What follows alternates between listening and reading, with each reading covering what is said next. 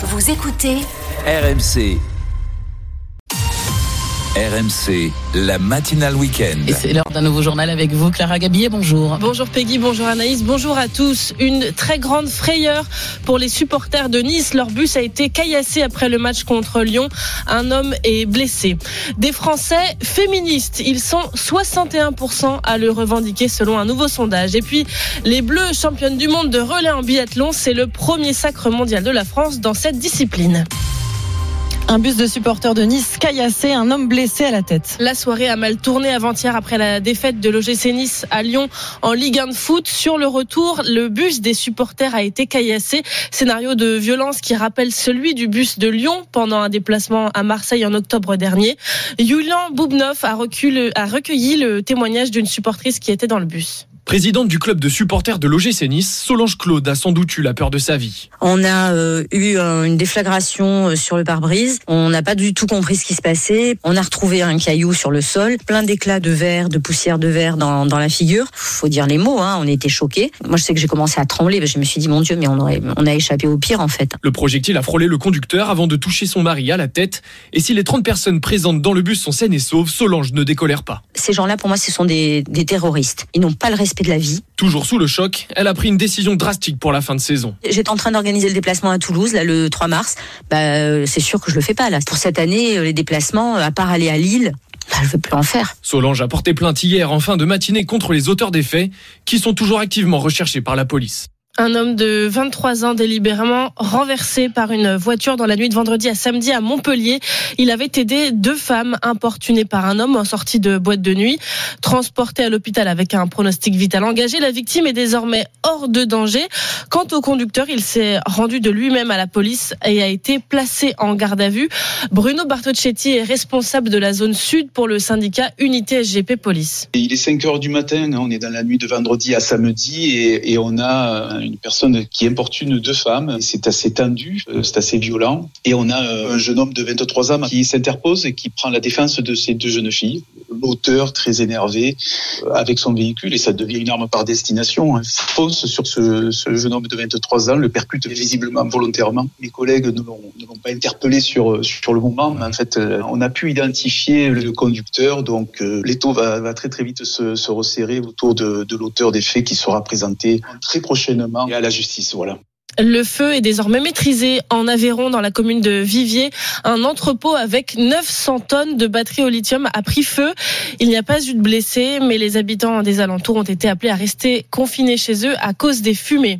Les proches d'Alexei Navalny demandent que sa dépouille leur soit remise immédiatement. Ils n'ont toujours pas pu voir son corps. L'opposant numéro 1 à Vladimir Poutine est mort avant-hier dans une prison du Grand Nord russe. Ses proches dénoncent euh, les autorités russes en les traitant de tueurs et les accusent de couvrir leurs traces. Hier en Russie, près de 350 personnes ont été arrêtées lors de rassemblements en hommage à Alexei Navalny. 7h33, vous l'avez sans doute constaté, hein, il fait très doux pour un mois de février. Des températures inhabituelles. Il y a de, de nombreux records de température depuis le début du mois de février, Peggy. Oui, d'ailleurs, on bat le record de douceur de température sur les 15 premiers jours pour un mois de février avec une moyenne de 9 degrés 7. Le précédent record était en 2002 avec 9 degrés 5. Et on a battu plusieurs records de température nocturne toute cette semaine. Des maximales qui étaient souvent entre 5 et 10 degrés au-dessus des normales de saison. Dans les Pyrénées-Atlantiques, par exemple, jeudi, on a dépassé le seuil des 25 degrés avec 26 degrés 7 à Mandive, 26 degrés 1 à Bustinve. Et pour la quatrième journée consécutive, l'indicateur thermique national, en fait, ça c'est la moyenne entre les températures minimales et les maximales, a dépassé les 10 degrés hier avec 10 degrés 9 alors qu'il devrait avoisiner normalement à cette période de l'année seulement 6 degrés. Et est-ce que cette douceur va durer Alors oui, pour l'instant, il n'y a pas de froid prévu à l'horizon. La douceur va se maintenir encore quelques jours avant une baisse du mercure pour la fin de semaine prochaine, mais on se rapprochera des valeurs de saison. Et selon Météo France, cet hiver sera probablement parmi les trois plus chauds jamais mesurés avec 2020 et 2016. Il faudra attendre la fin de l'hiver pour le constater. Merci beaucoup Peggy. On en vient à ce chiffre à présent. 61% des Français qui se disent féministes. C'est le résultat d'un sondage Opinion Web paru ce matin chez nos confrères de la Tribune tribune dimanche. Cette étude démontre la sensibilité et surtout l'intransigeance de l'opinion sur les violences sexuelles à Fred Orange. Oui, Orange. ce qui frappe d'abord dans cette étude, c'est que ces violences sexuelles sont bien identifiées et clairement perçues. 9 Français sur 10 considèrent qu'une main aux fesses ou un bisou forcé est une agression sexuelle. 6 Français sur 10 approuvent désormais qu'après des gestes déplacés, des accusations ou des plaintes soient portées. Cette étude qui porte aussi sur les violences sexistes et sexuelles dans le cinéma, milieu secoué depuis plusieurs mois par les affaires, démontre aussi que l'intransigeance de l'opinion euh, démontre aussi l'intransigeance de l'opinion face aux soupçons. La moitié des interrogés estiment qu'un acteur ou un réalisateur accusé doit être interdit de travailler avant même d'être jugé. À cinq jours de la cérémonie des Césars, le ton est donc donné, mais la sévérité de l'opinion ne s'arrête pas là.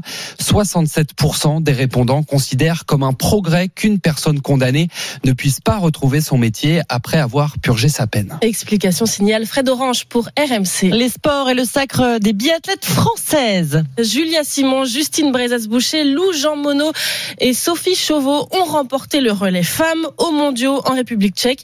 Une performance encore jamais réalisée, Léna Marjac. La Marseillaise retentit pour la cinquième fois dans ces mondiaux.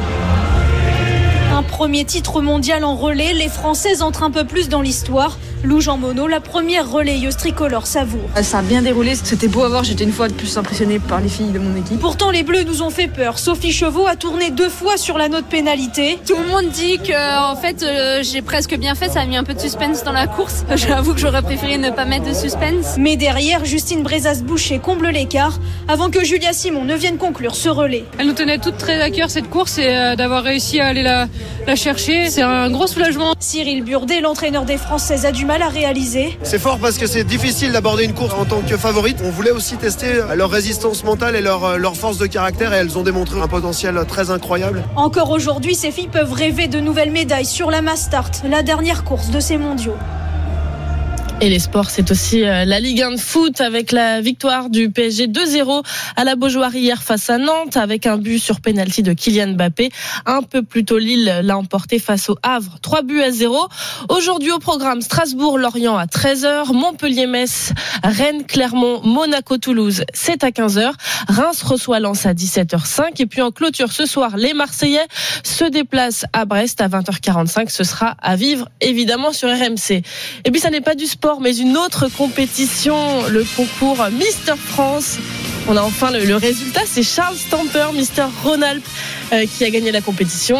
C'est un commercial de 23 ans qui vient d'Annecy. Bah bravo à lui. Bravo Comment à lui. vous dites qu'il s'appelle? Charles, Charles Stamper. Charles Stamper. Bon, bon, j'espère que ça lui profitera. hein.